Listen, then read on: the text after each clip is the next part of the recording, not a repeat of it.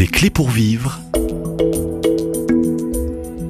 avec Nathalie Cardon. Bonjour frère euh, Adrien Bonjour. Candiard.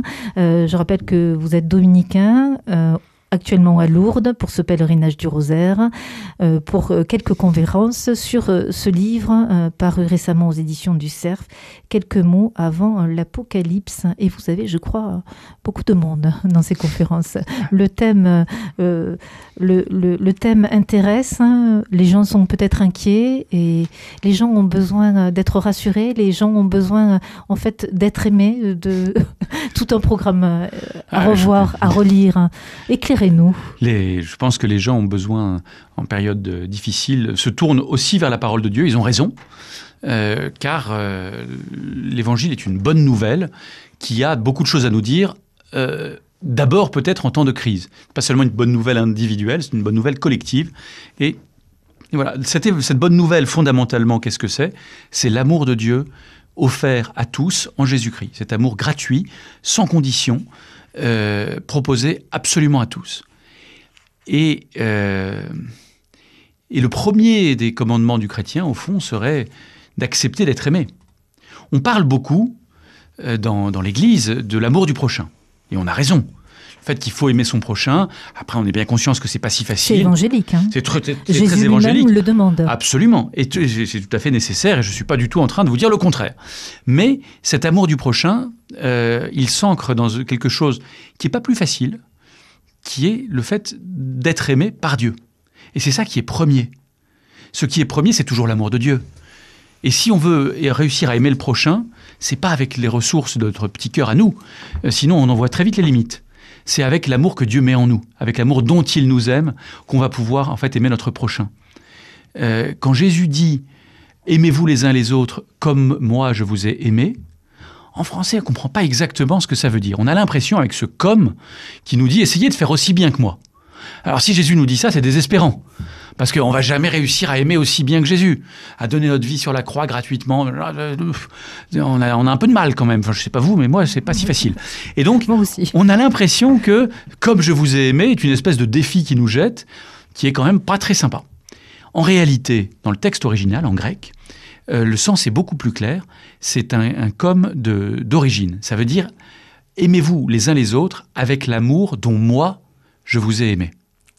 Avec l'amour que vous recevez de moi, aimez-vous les uns les autres. Bien sûr, vous, si vous prenez vos propres réserves, vous n'allez pas y arriver. euh, vous allez très vite tomber à sec. Mais rassurez-vous, euh, moi, l'amour que je vous donne, c'est- open bar. Ouais, il s'est offert. hein. C'est offert Ouais. et il y a et il y en aura toujours. Donc laissez-vous aimer et alors vous pourrez aimer votre prochain. Et ça n'est pas si facile de se laisser aimer. On dit toujours que c'est pas facile d'aimer le prochain, en faisant semblant que euh, euh, se- être aimé c'est très facile. Mais en fait, on a tous fait l'expérience.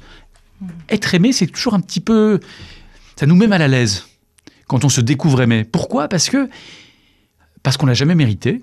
En fait, quand on est aimé, c'est toujours gratuit. Il y a toujours quelque chose d'un petit peu bouleversant. On se dit, mais, mais je ne l'ai pas mérité. Et on n'aime pas quand on l'a pas mérité, quand on n'a pas acheté son truc comme ça.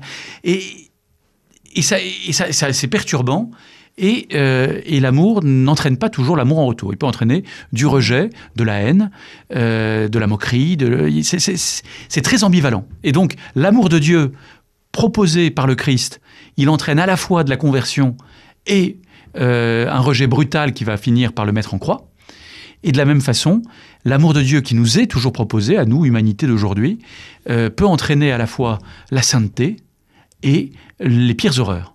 Et l'histoire de l'humanité progresse malheureusement Dans les sur ces, horreurs. elle, elle progresse sur ces deux branches, c'est-à-dire qu'on a à la fois de la sainteté et, euh, et de la destruction qui vont euh, main dans la main. Et au fond, c'est- la grande aventure euh, et c'est l'histoire de l'humanité depuis ses débuts. Alors cette histoire de l'humanité, euh, quand vous décrivez aussi euh, cet amour, à la fois cet amour inconditionnel et puis à la fois euh, ce, rejet ou ce mépris, comment l'histoire que vous nous décrivez, que nous décrivons, va se terminer au fond. Je vous demande aucune prophétie, frère Oui. Adrien euh, Candiard, hein, mais puisqu'on est sur ce thème euh, bon biblique et apocalyptique et de crise, puisque on parle euh, d'épidémie, de guerre nucléaire, la peur s'installe dans les cœurs et dans, dans les esprits. Euh, qu'est-ce que, comment vous pouvez euh, poursuivre un petit peu l'analyse pour quelque peu encourager euh, les auditeurs qui vous écoutent, hein, qui sont peut-être seuls, isolés, et, et qui écoutent une parole d'évangile à travers un frère dominicain, mais qui nous rappelle euh, que les temps sont des temps qui sont graves. On Bah, rigole pas. bah, On rigole pas. On peut toujours euh, rigoler un peu, ça fait pas de mal. Mais vous me demandez comment ça va se terminer, ben ça va bien se terminer. Ça va bien se terminer, mais ça ne veut pas dire qu'il n'y a pas de problème.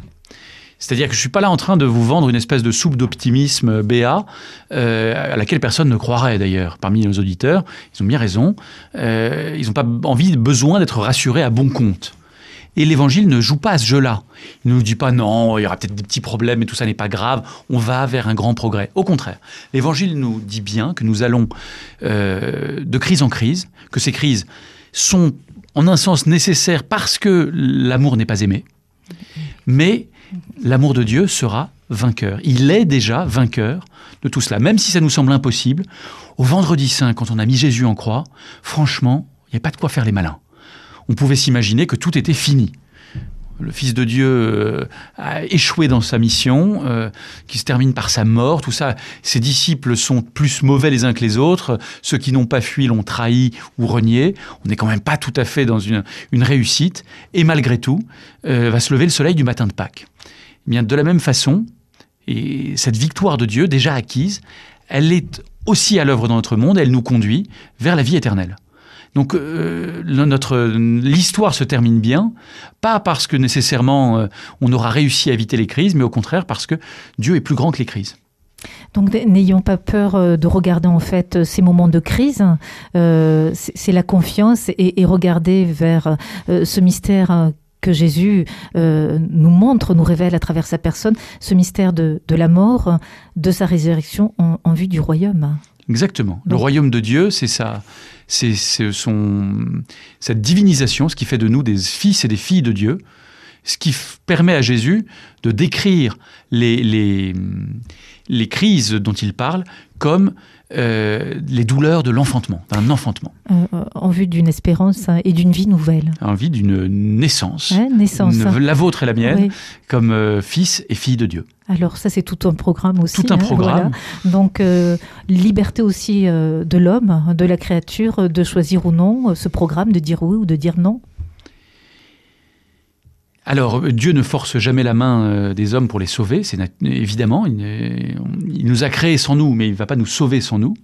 En revanche, notre vraie liberté ne consiste pas à pouvoir dire oui ou non. Notre vraie liberté consiste à pouvoir choisir notre bien. Le péché, c'est pas notre liberté. Le péché, c'est au contraire ce qui nous empêche d'être libres et de euh, choisir volontairement ce qui est le meilleur pour nous. On en fait l'expérience tous les jours. Tous les jours, on fait des trucs qu'on n'aimerait pas faire. Quand on se met en colère, on se dit, mais j'aimerais pas me mettre en colère, j'aimerais bien être euh, quelqu'un de plus calme. Euh, on ne le choisit pas librement. Le, le péché est au contraire ce qui nous rend pas libres. Et choix- le choix de euh, Dieu, c'est le seul vrai choix libre. Le péché euh, nous rend prisonniers. Bien sûr. Bien sûr, on, on est, on est prisonnier du péché. On est à la fois coupable mais victime du péché. On ne le dit pas assez, mais on est euh, au moins autant victime que coupable. On se retrouve enfermé dans des comportements qui, Dans des attitudes qui nous font du mal et on le sait très bien. Et qui au fond parle de destruction massive euh, de l'humanité, mais euh, le péché conduit aussi individuellement à une destruction euh, personnelle. Bien sûr, oui. Et, et en général, on le sait très bien. Personne ne veut faire mal. Sortons mal. et travaillons au fond euh, sur euh, donc guérissons. euh, vous touchez aussi le thème aussi de la conversion. Ben, Laissons-nous aimer par Dieu. Laissons-nous ça. aimer. La conversion n'est pas une espèce de, de- de- d'effort à faire à la force du poignet pour devenir parfait. Euh, comme si Dieu avait besoin qu'on soit parfait pour co- commencer à nous aimer. Pas du tout. Il faut commencer par accepter qu'il nous aime comme nous sommes, et alors peu à peu nous deviendrons meilleurs. et meilleur pour cette humanité et ce monde. Bien sûr. Euh, frère euh, Adrien euh, Candia, auteur de Dominicain et auteur de ce dernier livre paru récemment, quelques mots avant l'Apocalypse. Je vous propose de vous retrouver pour quelques mots encore autour de l'Apocalypse demain à cette Avec même plaisir. place dans ces studios à Lourdes pendant ce rosaire que vous vivez.